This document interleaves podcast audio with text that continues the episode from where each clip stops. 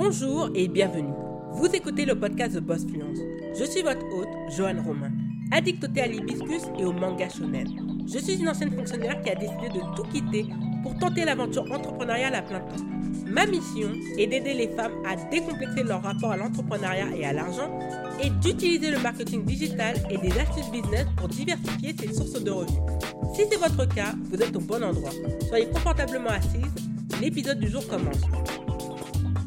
Bonjour et bienvenue dans un nouvel épisode de The Boss Fluence. Je profite de ce petit aparté pour vous prévenir de l'ouverture des inscriptions au membership de Boston Club qui sera officiellement ouvert le lundi 4 octobre 2021. Donc si vous souhaitez faire partie de la liste d'attente, n'hésitez pas à aller à la fin de l'épisode dans sa description. Il y aura écrit inscription au membership liste d'attente. Vous laissez votre prénom ainsi que votre nom et votre adresse mail pour être averti de l'ouverture des inscriptions.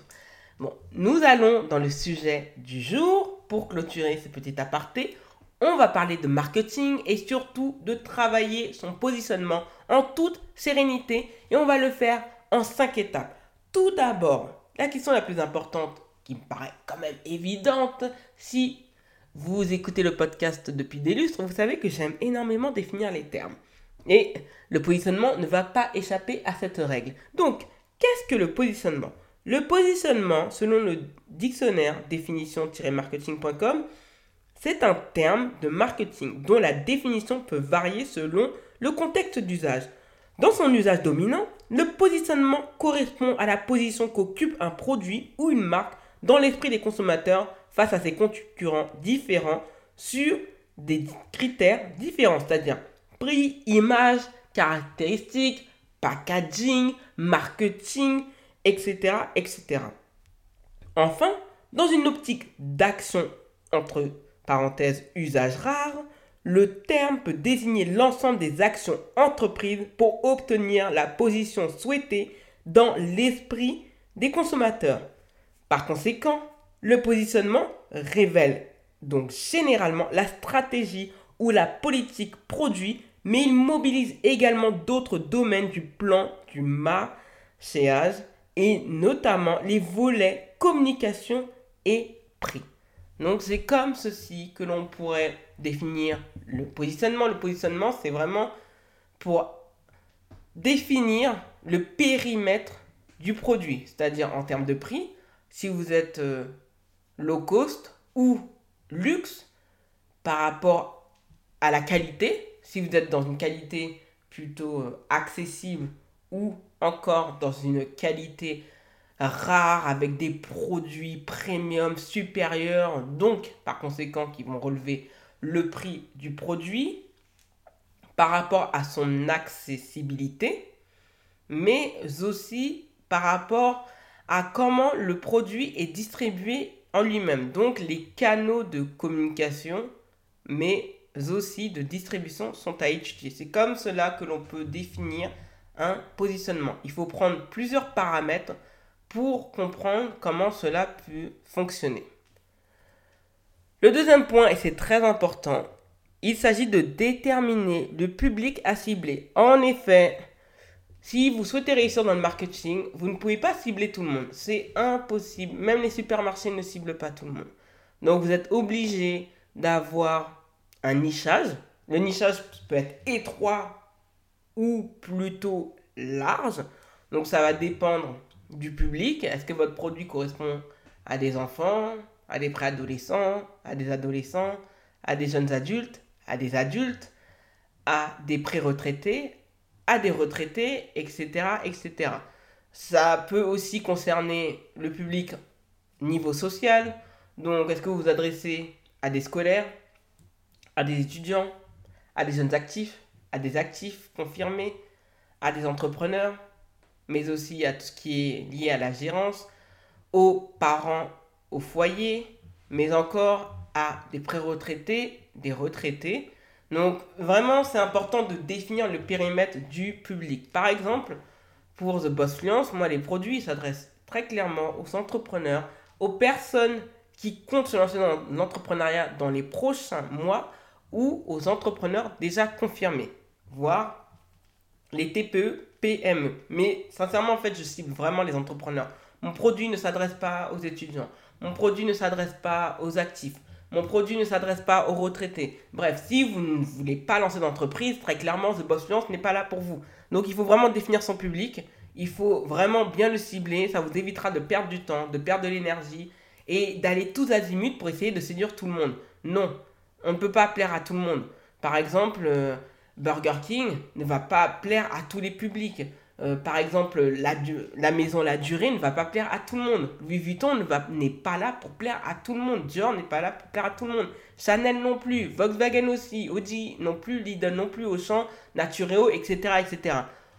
Toute marque qui se respecte cible son public. C'est comme ça. C'est le marketing qui le veut pour s'assurer le plus de succès possible. Le troisième point, et ça, beaucoup, beaucoup, beaucoup l'ignorent. Moi, c'est ce que je faisais déjà auparavant, même si pour moi, c'est vraiment pas une obsession. Mais vous devez quand même faire prêter attention à la concurrence. Et quand je dis ça, attention, je suis pas là à vous dire, et faut vous regarder tous les jours tout ce qu'elle fait. Comme ça, vous allez copier ou autre. Non. C'est quand je dis prêter attention à la concurrence, c'est pour savoir en fait si vous êtes dans le bon chemin. C'est-à-dire qu'on s'inspire déjà de personnes qui vivent de leur activité, qui commencent vraiment à débuter et qui vivent bien de cette activité, et d'autres qui arrivent à générer beaucoup plus de revenus et qui étaient à un moment donné à votre stade.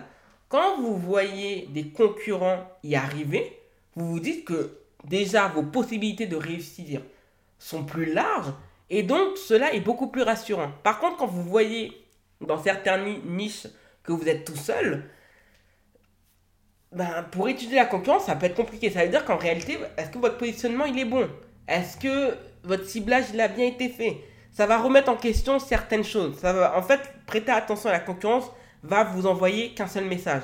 Si vous êtes dans le bon chemin ou si vous n'êtes pas dans le bon chemin. Donc si vous êtes dans le bon chemin, de continuer ainsi afin de rejoindre leur niveau. Et si vous n'êtes pas dans le bon chemin, de remettre en question le positionnement que vous avez effectué pour savoir si vous ciblez bien votre audience et pour permettre à votre entreprise de réussir. Par exemple, on va prendre le cas de, Clubhouse. Pourquoi Clubhouse a quand même fonctionné? C'est que y avait, on avait bien sourcé la demande. Donc on avait vu des personnes introverties qui étaient quand même fatiguées de Zoom, des appels visio. Et il y a des personnes qui même en Zoom en fait ne montraient jamais leur tête. Alors que Clubhouse, c'est ils ont répondu à un besoin à un moment donné où il n'y avait plus d'interaction sociale, mais qui ne devait pas forcément passer par l'image. Et sincèrement, ça a été très judicieux, certes très risqué, mais ils avaient, ils avaient capté une demande et ça a fonctionné. Bon, aujourd'hui, malheureusement, à mes yeux, Clubhouse aurait dû vendre euh, l'entreprise à Twitter, parce que ça, ça avait été évalué en, en, mai à 4 milliards, et maintenant, en fait, euh, ils sont en train de se faire siphonner leur idée. Mais pour vous dire que s'ils se sont fait siphonner leur idée par la concurrence, c'est que le produit, il était bon et que le ciblage était parfaitement bien ciblé. Donc, vraiment, quand je vous dis qu'étudier la concurrence, c'est important, c'est un passage à effectuer, certes pas très plaisant. Certes, pour les personnes qui manquent de confiance en elles, ça peut les décourager, ça peut réveiller leur insécurité. Mais sincèrement, quand je vous dis d'étudier la concurrence, il faut la voir d'une certaine optique, une certaine distance. Juste pour vérifier si vous êtes dans le bon chemin ou pas.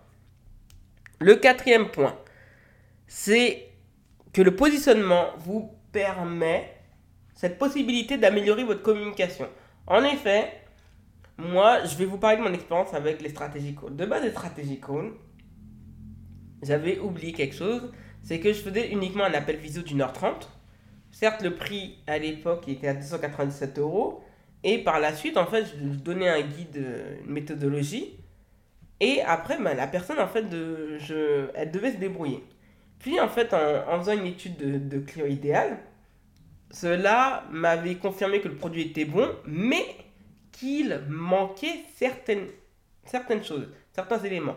Donc, je me suis dit, bon, bah, finalement, je vais faire, en fait, un, un programme d'accompagnement sur 8 semaines, parce que je pense que sur 8 semaines, ce sera bon pour bien laisser la personne, lui, lui permettre d'être autonome, parce que les personnes ont vraiment, véritablement besoin d'accompagnement, d'avoir un suivi hebdomadaire une fois sur deux par mail, une fois sur deux par appel visio, d'envoyer des workbooks pour permettre à la personne de continuer à travailler les points de sa formation et par la suite d'avoir une personne qui aura un positionnement clair, une stratégie claire, donc qui pourra être beaucoup plus sereine et qui pourra vendre en, vraiment avec facilité. C'est-à-dire que le produit sera clair, le positionnement sera clair, donc la communication sera claire, donc tout sera clair.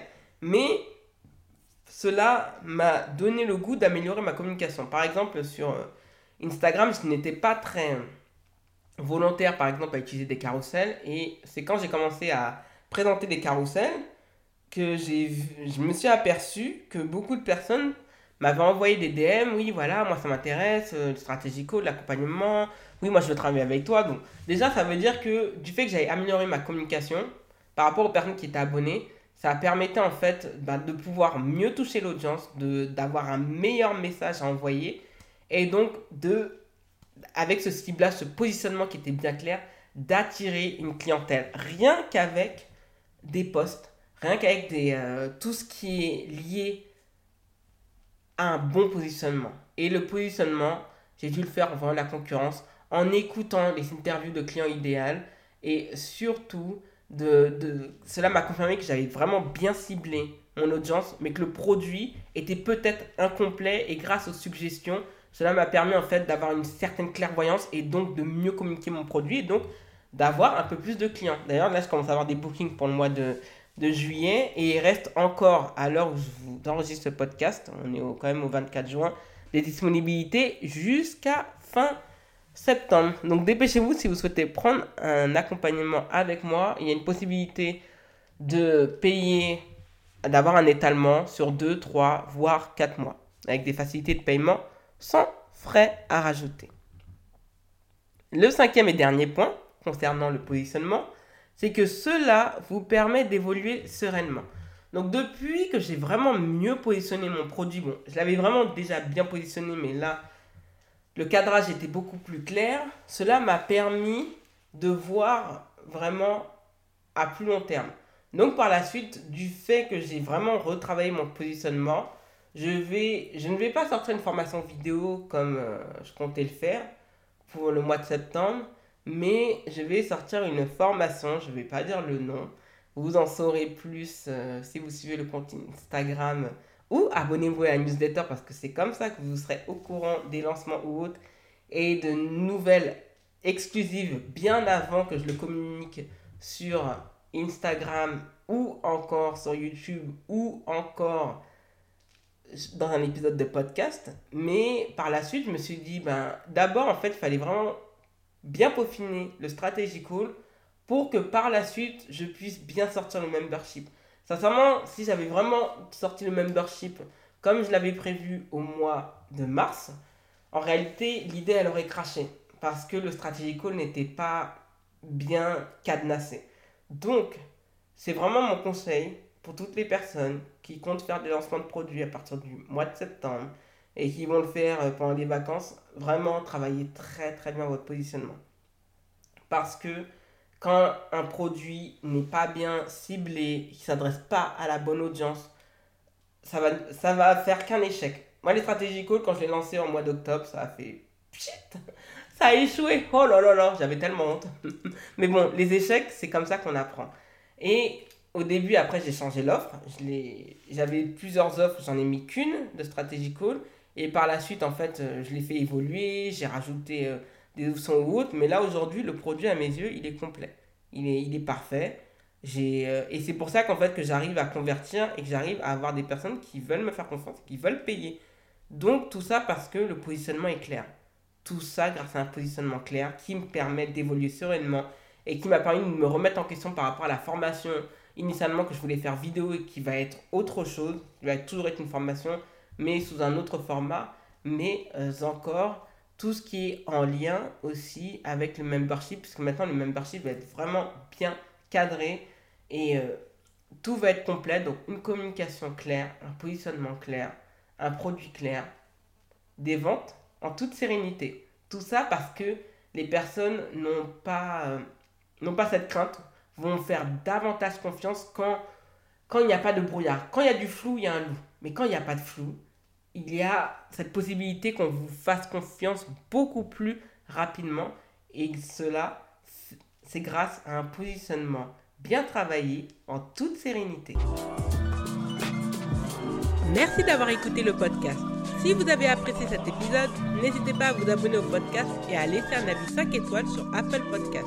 Les ressources du podcast sont disponibles sur thebossfluence.com slash podcast. Retrouvez l'actualité du podcast sur Instagram, Twitter et Facebook avec l'identifiant thebossfluence en un seul mot. Prenez bien soin de vous et à lundi prochain